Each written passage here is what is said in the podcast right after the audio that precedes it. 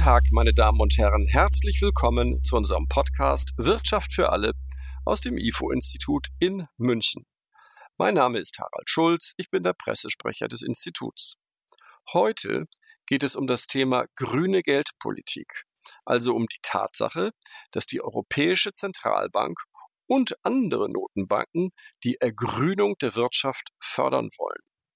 Dazu begrüße ich Marie-Therese von Schickfuß vom IFO-Institut, die dazu eine Überblicksstudie geschrieben hat.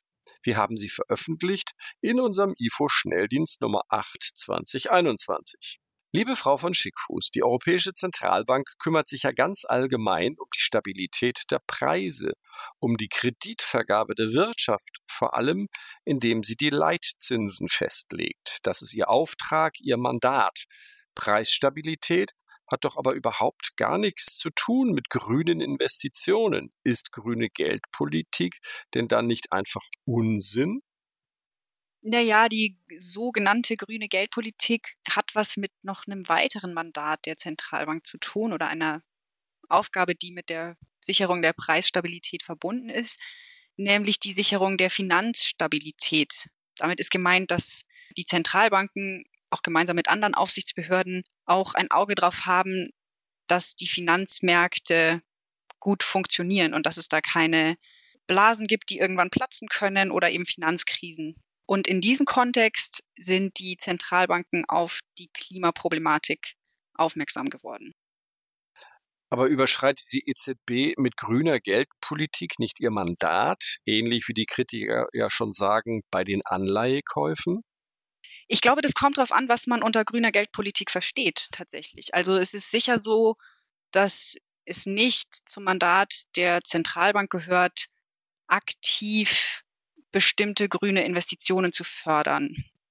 Aber wenn es ihr darum geht, Stabilitätsrisiken zu vermindern, indem sie in ihren geldpolitischen Maßnahmen eben diese Risiken berücksichtigt, dann gehört das schon zu ihrem Mandat. Eines der Argumente ist ja, dass umfangreiche Investitionen plötzlich wertlos werden können, wenn Klimaziele verschärft werden. Zum Beispiel Kohlekraftwerke, die beim Bau Hunderte von Millionen Euros kosten können.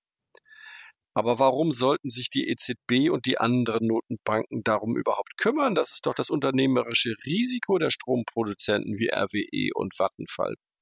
Also natürlich äh, sind, haben die Unternehmen ihr eigenes unternehmerisches Risiko das Risiko für die Finanzmarktstabilität kommt daher, dass die Sorge besteht, dass viele solcher Anlagen oder Investitionen gleichzeitig an Wert verlieren könnten, wenn eben plötzlich ein Signal kommt, dass wir klar CO2 stärker bepreisen, strenge Klimapolitik durchführen, aus der Kohle aussteigen. Und das betrifft ja dann alle gleichzeitig. Und das ist das Problem für den, für die Finanzmärkte und damit für die Gesamtstabilität des Währungsraums. Mit welchen Methoden arbeitet denn die EZB derzeit? Gibt es bereits das Ergrünen bei den Anleihekäufen oder bleichen derzeit eher braune Anlagen aus?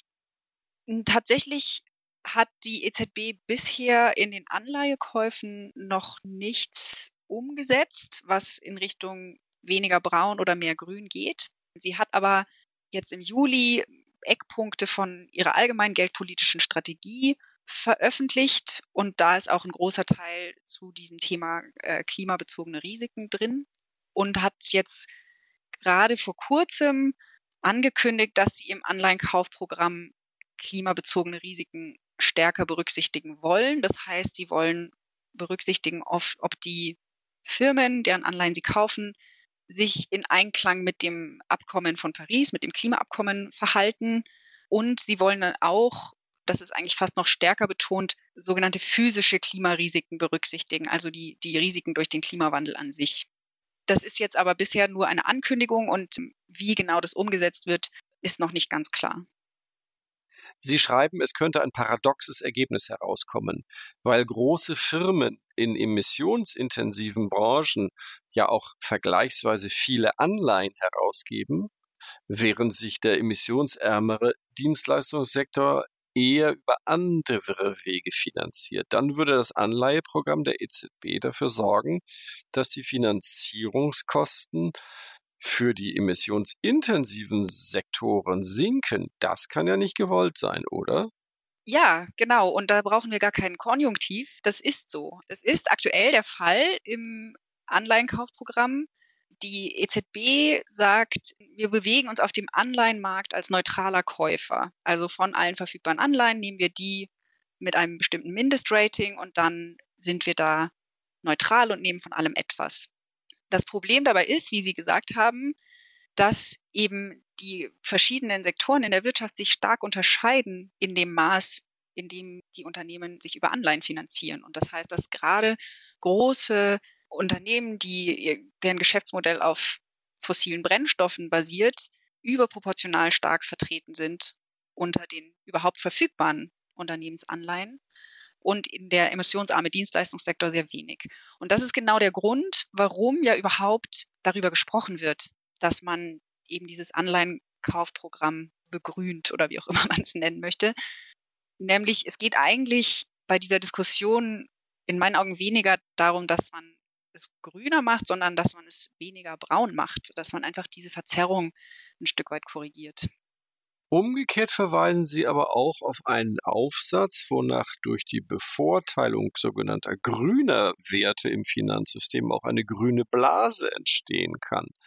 Zudem würde der Ausschluss bestimmter Anleihen oder auch äh, Sektoren, Wirtschaftssektoren, die Zentralbanken einschränken in ihrem geldpolitischen Spielraum, wenn sie halt nicht mehr kaufen können, wie sie wollen. Auch nicht gerade clever, oder?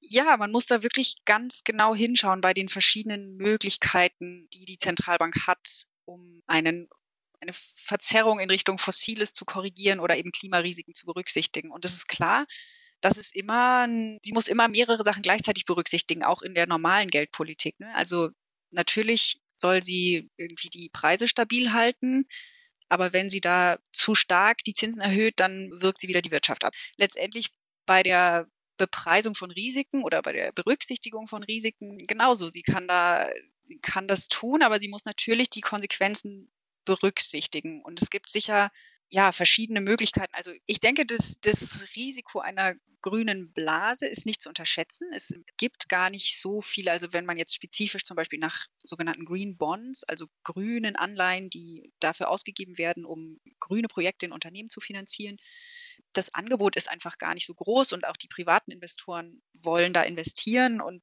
natürlich besteht dann irgendwo die Gefahr, dass auch ein bisschen minderwertige solche Anleihen auf den Markt kommen und was ich aber im Moment sehe, ist wirklich, dass relativ konstruktiv über die verschiedenen Möglichkeiten der Zentralbanken äh, klimabezogene Risiken zu berücksichtigen diskutiert wird. Also es geht nicht mehr so stark um, ist das überhaupt im Mandat oder nicht, sondern man schaut sich einfach die verschiedenen Möglichkeiten an und sagt, okay, hier ist der Vorteil, hier ist der Nachteil, wie können wir das so gestalten, dass wir möglichst nicht für eine grüne Blase anstelle einer braunen Blase sorgen.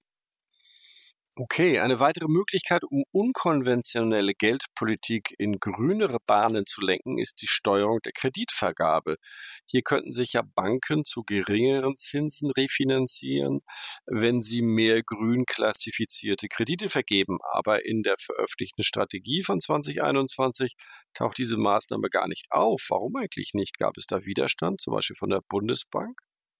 Also zu den politischen Hintergründen weiß ich tatsächlich nichts. Ich kann da nur spekulieren. Mein Eindruck ist, dass die EZB im Speziellen relativ zurückhaltend ist, insbesondere was eben die explizite Förderung von grünen Aktivitäten angeht. Andere Zentralbanken machen das, also man sieht solche Ansätze in Japan oder China. Mein Eindruck ist, dass die, die EZB sich sehr stark auf diesen, eher auf das Risiko eben bezieht und sagt, wir müssen, wir müssen schauen, dass die Risiken berücksichtigt sind, damit die uns nicht später auf die Füße fallen. Und um Risiken zu adressieren, mag möglicherweise jetzt die verstärkte Förderung von grünen Investitionen in den Augen der EZB nicht das richtige Instrument sein. Zentralbanken haben weitere Möglichkeiten, auf die Finanzierung von grünen Geschäften Einfluss zu nehmen oder eben auch von sogenannten braunen durch die Bestimmungen zu den Sicherheiten für Kredite.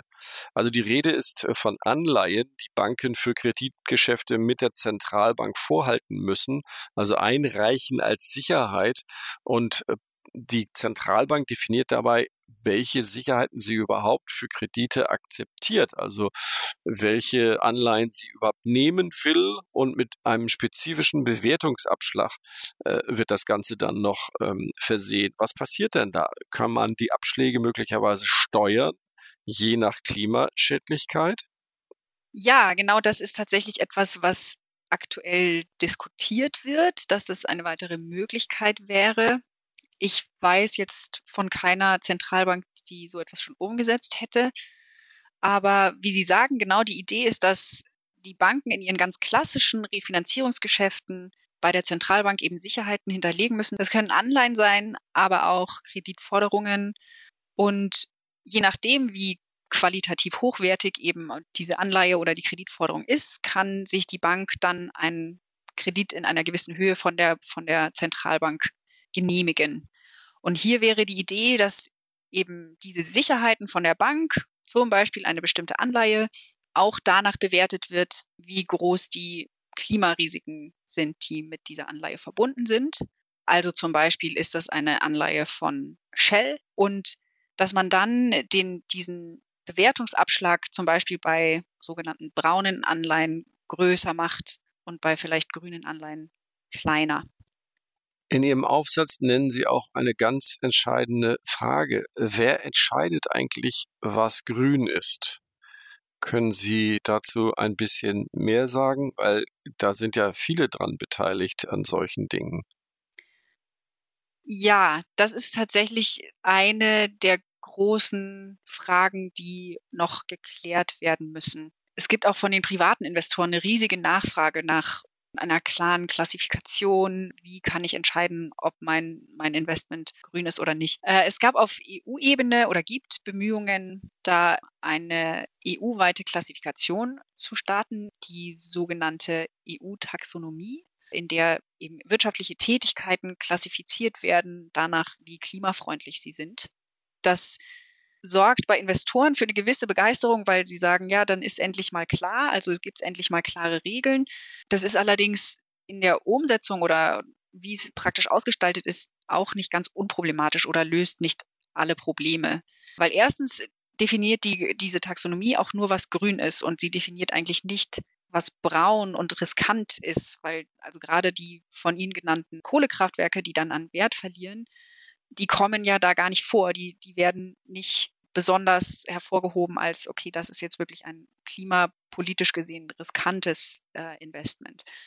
Also das ist das eine Problem. Man kann, man kann jetzt zum Beispiel mit dieser Taxonomie, die entscheidet oder gibt eine Entscheidungsgrundlage dafür, was grün ist, aber eigentlich keine dafür, was, was braun ist. Und das andere Problem bei der, bei solchen Klassifikationen, das gilt nicht nur für die EU-Taxonomie, ist, dass sie oft relativ starr und statisch sind, in dem Sinne, dass sie halt festlegen, was im Moment als grün gilt. Also wirklich auch auf der Ebene von bestimmten Wirtschaftszweigen, welche Technologien da, welcher Zement gilt als grün sozusagen. Und was dann so eine, so eine Klassifikation ausschließt, sind eigentlich sektorübergreifende Ansätze oder radikale Innovationen, weil dieses, dieser Blick in die Zukunft steckt auch eigentlich selten drin. Es werden auch häufig zum Beispiel auf Unternehmensebene sagt man, ja, wie viel emittiert das Unternehmen denn pro Jahr? Und dann setze ich das im Verhältnis zur, zum, zum Marktwert oder so. Und dann habe ich, okay, dann habe ich ein Maß für, für die Klimarisiken. Aber viel interessanter wäre ja, was, was macht das Unternehmen denn? Werden die Emissionen weniger? Engagiert es sich? Ist es innovativ und hat es einen Plan, wie es in 20 Jahren emissionsfrei sein kann. Das wäre ja das, was uns eigentlich interessiert. Und das ist aber natürlich wahnsinnig schwierig zu messen. Zum Schluss vielleicht noch die Frage, wie lautet Ihr Fazit? Ist grüne Geldpolitik tatsächlich Unsinn oder ist sie ein vernünftiger Beitrag zum Klimaschutz? Ich finde den Begriff grüne Geldpolitik ein bisschen schwierig, ehrlich gesagt, weil es eben so klingt, als würde, wie Sie auch sagen, die Zentralbank zur Klimapolitik beitragen. Und das soll sie ja nun nicht. Also das ist ja wirklich Aufgabe der Politik. Und deswegen finde ich irgendwie sinnvoller, wenn man sowas sagt wie die Zentralbank betreibt eine Klimarisiken korrigierte Geldpolitik. Eine Klimarisiken ja, Das ist natürlich nicht so schön. Das hört sich leicht Grüne Geldpolitik klingt viel besser ja. und deswegen wird das wahrscheinlich ja, auch genau. immer so benutzt. Aber ich finde es tatsächlich ein bisschen irreführend, weil ich glaube, in vielen Fällen die Zentralbanker wollen ja auch nicht sozusagen den Part der gewählten Regierungen übernehmen, aber sie wollen eben Risiken abbilden. Und wenn sie das richtig tun, dann, dann ist das auch vernünftig. Was man natürlich nicht vergessen darf, das ist im Bereich der, der sogenannten physischen Risiken, also der Risiken durch den Klimawandel, ist das relativ eindeutig und unproblematisch. Also diese Risiken, die, da gibt es bestimmte Unsicherheiten, ne, den Anstieg des Meeresspiegels und so, aber man, man weiß, okay, dass das kommt. Bei den sogenannten transitorischen oder Übergangsrisiken, also den Risiken, die durch die Klimapolitik entstehen, weil eben Kohlekraftwerke an Wert verlieren und so weiter, ist es ein bisschen schwieriger. Ich, ich sehe schon, dass es da ein Problem gibt für die Zentralbanken, weil dadurch, dass sie diese Risiken berücksichtigen, verleihen sie implizit ja der Klimapolitik Glaubwürdigkeit. Sie sagen, ja, wir denken, dass sich die Klimapolitik verschärfen wird und dass diese Risiken auftreten werden und wir berücksichtigen die schon. Und das hat natürlich, sendet natürlich auch ein Signal an Investoren. Aber ich habe tatsächlich im Moment auch den Eindruck, dass zumindest auf EU-Ebene mit dem Green Deal genug Aktivitäten passieren, dass jetzt die Zentralbank da nicht hektisch irgendwas tun muss und auch nicht gebraucht wird, um, um Glaubwürdigkeit zu verleihen, weil die Ziele zumindest auf EU-Ebene recht klar kommuniziert werden und, und es jetzt auch recht eindeutige Pläne gibt, wie man da hinkommen will. Vielen Dank, Frau von Schickfuß, für ein spannendes Gespräch. Das war Wirtschaft für alle, der Podcast aus dem IFO-Institut Folge 6.